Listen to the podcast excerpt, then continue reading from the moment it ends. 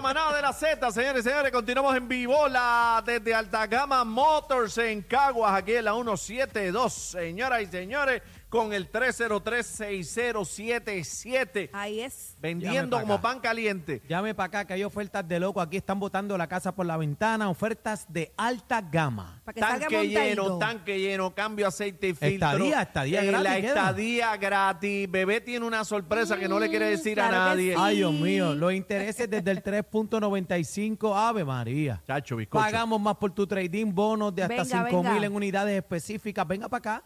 Para que salga montadito. Dime, bebecita. Bueno, Uva. vamos, vamos al tema serio. En la tarde de ayer nosotros estábamos en el estudio y escuchamos esta noticia de este tiroteo a plena luz del día, a las cuatro y media de la tarde específicamente, Qué loco. donde una persona eh, dio muerte a dos hermanos, una fémina y un caballero. Eh, lamentablemente es un problema entre vecinos por unas eh, por un problema de colindancias. Tenemos al licenciado Eddie López en la línea telefónica, pero también vamos a tener al comandante de la Policía de Puerto Rico, Carlos Nazario. Vamos a comenzar con Eddie. Ya le fijaron una fianza millonaria a este hombre que aparentemente es el sospechoso de estas dos muertes. Eddie, buenas tardes. Buenas tardes, bebé. Buenas tardes, Daniel. Y casi que un placer estar con ustedes nuevamente. Eh, tenía compromisos acá que me surgieron, así que me disculpo por no estar allá con ustedes. No te preocupes. Eddie. Menos 500 del cheque. Eddie, eh, queremos en resumen rapidito para que la gente que está en sintonía y esté perdida con este caso, estamos hablando de unos vecinos que tenían querellas y órdenes de protecciones de ambas partes. Fiscalía Bueno, los cita eh, para una vista. ¿Cómo es la cue- cómo es la cuestión? Me explico. Recuerden que el proceso de problemas entre vecinos es una situación civil, no es de naturaleza criminal. Aquí se dan unas situaciones que proveen para unas órdenes, lo que se llama ex parte, que es la orden esta preliminar cuando tú vas a quejarte. Eso, el procedimiento es que citan a la otra parte para escucharla, pero mientras tanto te dan esa orden para protegerte. Dicho esto, ¿verdad? Ocurren otros eventos que provocan que se pongan órdenes de parte y parte. Y ayer, cuando iba a verse esa orden, pues provocó el que una de las partes saliera afectada y se le exigiera el arresto. Ya eso es en la vía criminal. De nuevo, estamos viendo algo de naturaleza civil, como es Wow. una demanda, como es cualquier otra cosa, ¿verdad? Otro procedimiento, pero se torna, se convierte por haber violentado esa orden preliminar, por decirlo de cierta manera, eh, se convierte en una situación de naturaleza criminal donde entonces se radican cargos contra esta fémina y provoca a su vez que el esposo de esta eh, vele y acecha a las personas que sirvieron como testigos y los ultime. Eh, se ha hablado mucho de que si el proceso es lento, que los jueces arrastran los pies, que los fiscales no están preparados. La realidad es cuando, que cuando uno llega al tribunal, uno está representado por abogados ambas partes. Y cuando se dan estas dilaciones o estos, estas recalendarizaciones de los procesos, ambas partes conocen por qué, no es que haya un abuso como tal, hay unos recursos que a veces no están disponibles, ¿ok? Eh, o, una, o un personal que se requiere para el proceso. Pueden surgir mil situaciones. Lo que no podemos es justificar el que haya, alguien se haya frustrado y por eso le dio muerte a dos seres humanos. Para Porque nada. imagínate si todo el que se vaya a frustrar porque el tribunal no le resuelve, lleve a cabo lo mismo. Pero, es un mal Eddie, mensaje ah, el eh, que se envía. Ahí eh, marca un precedente, eh, porque estas situaciones las hemos visto en otras partes del mundo, pero ayer para nosotros fue un shock en la radio eh, ver esta situación a compañeros, ¿verdad? Este reporteros que estaban en vivo transmitiendo. Corriendo como locos. cor- no, y que estaban en una transmisión de otro coincidir con caso. Dos de ellos, Daniel, con el cam- uno de los camarógrafos, con Kelvin Meléndez, que eh, trabajó con nosotros. Con nosotros, acá claro. En Mega TV, este, y también con el, con el comandante Carlos Nazario. Se estaba analizando toda la situación, porque en efecto, o sea, aquí hay un acto de voluntad, aquí hay un- una premeditación, un acecho que si bien pudiera de alguna manera tener que ver con la frustración que sentía esa persona, hay un acto deliberativo de un ser humano que decide dar muerte a estas personas. Entonces justificarlo diciendo, ah, mira lo que conlleva eh, el que los tribunales se atrasen, ¿verdad? Estos retrasos existen porque hay un procedimiento que hay que seguir y hemos hablado mucho de esos procedimientos recientemente y todos tenemos a alguien en la familia que quizás haya confrontado estas situaciones porque pues es la condición humana donde los vecinos van a tener discrepancias, a veces hasta por los zafacones. Pero Eddie, mira el caso ¿cómo de Canóvana, el caso de Canóvana. Exactamente, ahí quería llegar, ahí quería llegar, Aniel, porque evidentemente esto hay unos, unos aspectos de insanidad mental, de que emocional y de tolerancia que está ausente de nuestros valores más fundamentales, más allá de lo que pueda acontecer en el tribunal o más allá de lo que haga el gobierno.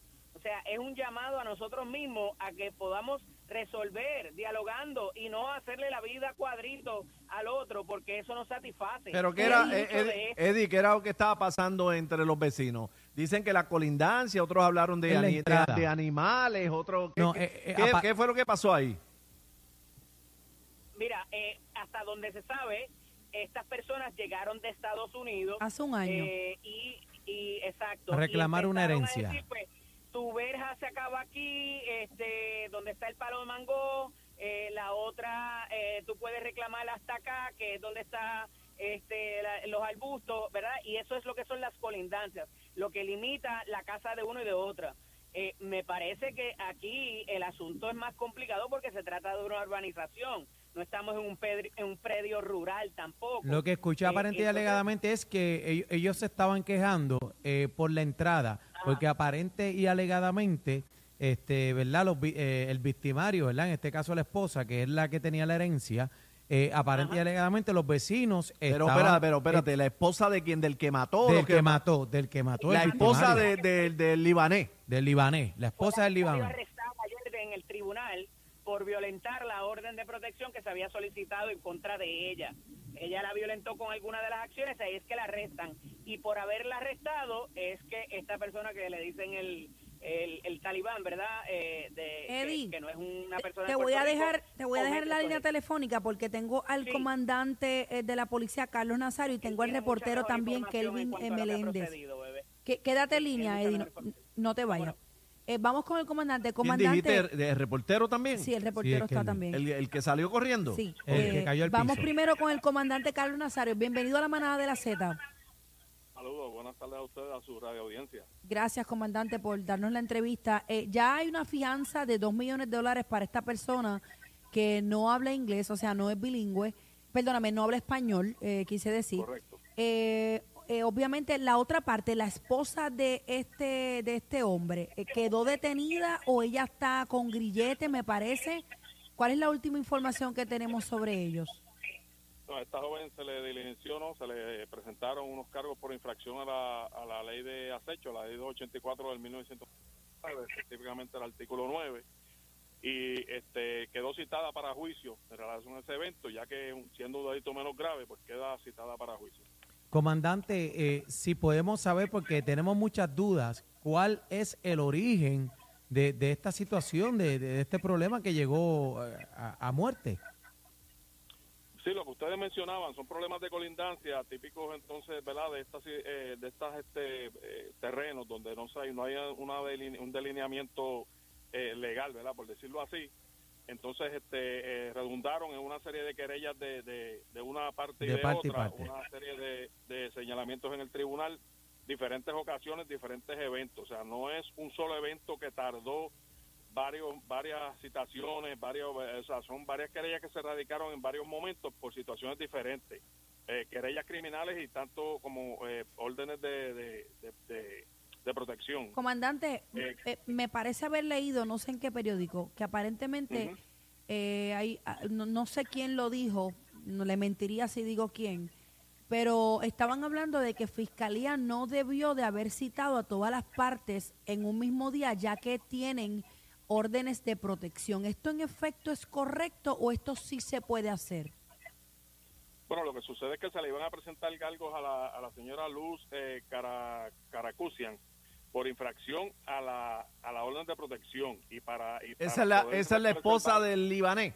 Del libanés. Correcto, la esposa del señor Roy George eh, Car- Caracusian y para poder presentar esos casos, pues la evidencia era el testimonio de, los de las víctimas, ¿no? de las personas que, Mm. que contra la, eh, para la, eran las personas a favor de las cuales estaba la orden de protección, eran indispensables, por lo menos la persona que, que tenía su orden de protección a favor es indispensable en ese proceso porque era la que tenía a su favor la orden de protección.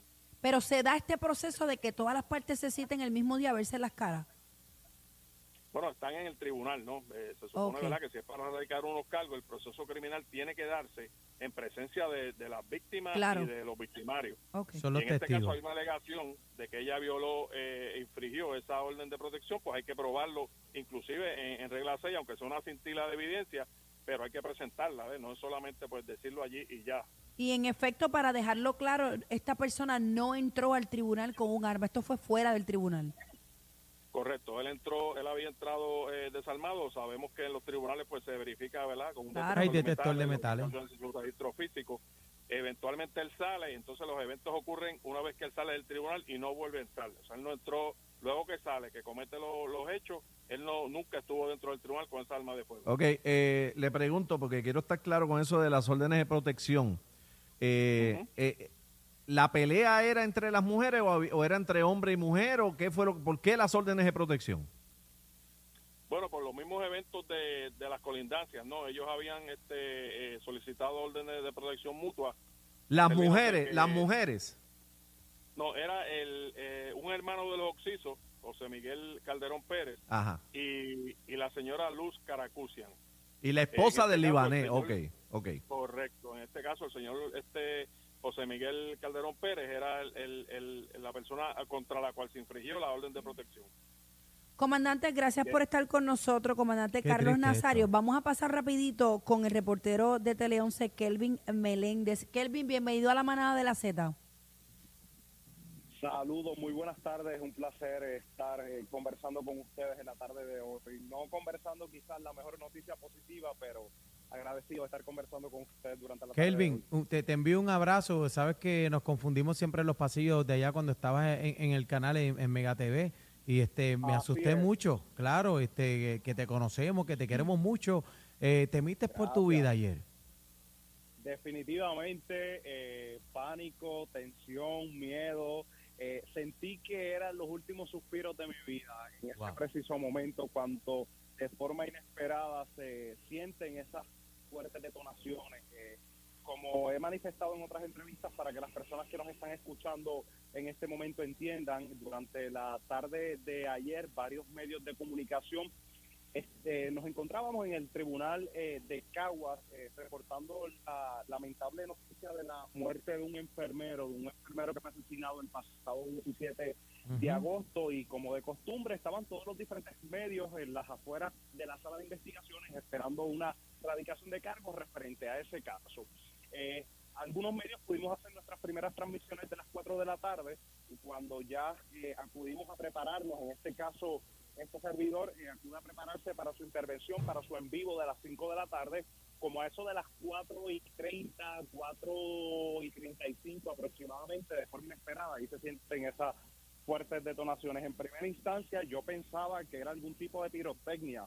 Yo escuché las detonaciones al lado mío. No, no, no, no, Aniel estaba aquí en el estudio, Kelvin. Aniel estaba en el estudio con los petardos.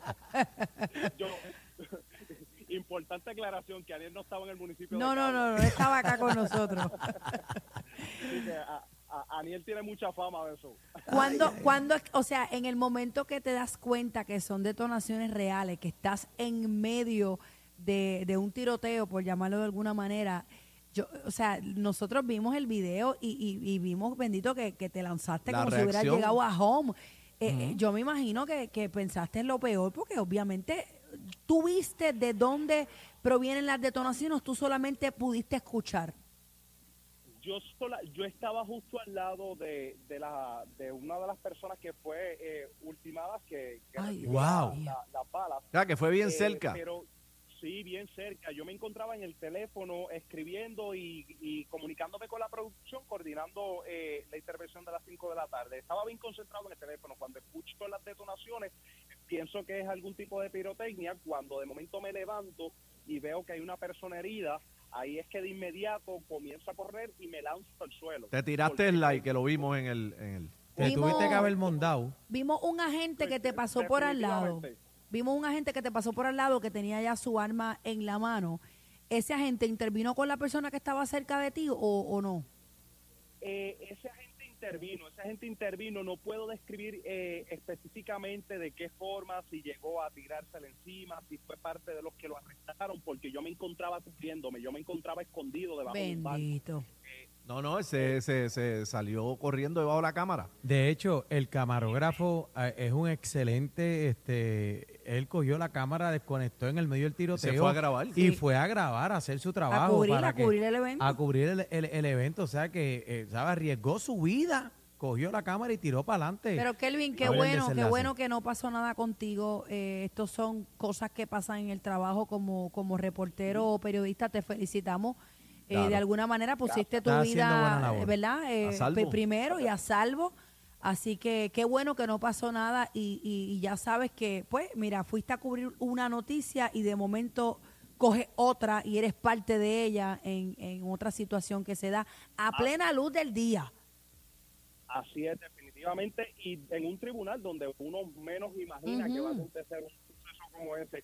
Pero dentro de todo este proceso, porque la verdad es que ha sido algo difícil para todos internalizar y entender lo que realmente pasó, eh, a la misma vez, pues uno buscando la, la manera positiva de ver todo, es, es una manera para uno eh, ver y entender lo, lo delicada que es la vida, que Lo frágil que perder la somos. vida en tan solo un segundo, correcto, lo frágil que somos. No, y delicada, y, delicada que es la profesión porque tú estás haciendo tu trabajo y de momento, imagínate, pa- pasa eso que era otra cosa aislada a Que lo no que tú estabas que haciendo, no tenía nada que ver una cosa con la otra. Eh, Kelvin, Kelvin. aquí, aquí, aquí al aire vamos a, a hacer un compromiso. Daniel no va a tirarte un solo petardo. No, no, no. eh, nunca para que no vuelvas a revivir este penoso momento porque a Ah, veces yo he visto tantos videos de Daniel tirando petardo que la gente brinca y es No, en serio. asusta. que ya, ya no se va a poder tirar petardo por ahí, imagínate, pero que- Kelvin, quería hacerte esta pregunta. eh, eh, ¿Qué fue lo primero que hablaste con tus papás, tus familiares? ¿Tienes esposa? ¿Sabes? Porque Eh, este eh, video se fue viral en, en, mi- en minutos. Mi caso tuve eh, no, no tuve la oportunidad de hablar con mis familiares de inmediato porque Ay, tan pronto aconteció el hecho tuve que ir al aire. Eh, yo caí al suelo, entendí, comprendí lo que estaba pasando e intenté desprenderme de, de la parte emocional y sabía que tenía en mis hombros la responsabilidad de informar. Pues me desprendí de, de esa parte emocional y dije, tengo que informar, hay que notificar lo que está pasando.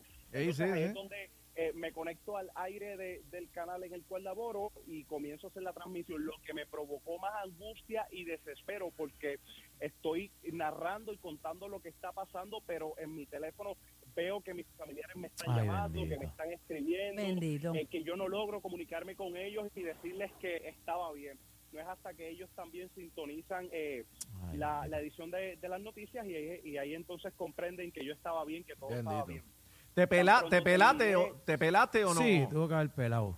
Eh, El sí, codo. le- Les, cuento rapidito, tan pronto terminé eh, eh, esas transmisiones en vivo, pues ahí entonces logro comunicarme con mi con mi familia para poderle notificar que en efecto estaba bien. A lo buen puertorriqueño cogí senda pelada. Bendito. Dito, antes, Bendito. antes, antes Un le echaban poquito de cefe- yodo, un poquito de yodo. Se ya. firán, se firán. Dios te bendiga. Kelvin, eh, hermano, gracias. Kelvin Gracias, Meléndez, de gracias por estar 11. con nosotros, jóvenes. Ya tuvimos ahí a, a, pues, primero a Eddie, a- a- al comandante y a, y a Kelvin con esta noticia que, que es lo más hablado, señores, de ayer a hoy. Pero mira, y, y veo mucha gente que le echa la culpa este, al sistema judicial de este país. Sabemos que sí hay mucho problema, hay un tapón con los casos, pero como ustedes pueden escuchar de parte de la policía, eh, hay querellas de parte, una querella, Oye, un, momento, que- un, un montón de bochinches No, por ahí corriendo. ¿Qué es lo que dice que- que no Eddie? va a parar. Lo que dice Eddie, si, si fuera por eso, todo el mundo termina matándose unos con otros, porque tú sabes cómo son los procesos. A veces son años que toma un, eh, Sí, un casi, caso. pero puede ser en una situación, pero el problema es que se, se pone una querella uno al otro, el otro viola la orden de protección, viene el otro y se la pone para atrás. Entonces, pues Hay se que respetar los procesos y las órdenes porque, también. Porque siguen de parte y parte. Bueno, que señores, vámonos, somos la manada de, De la la Z. Aquí escuchas la mejor salsa y te mantenemos informado. La manada de la Z.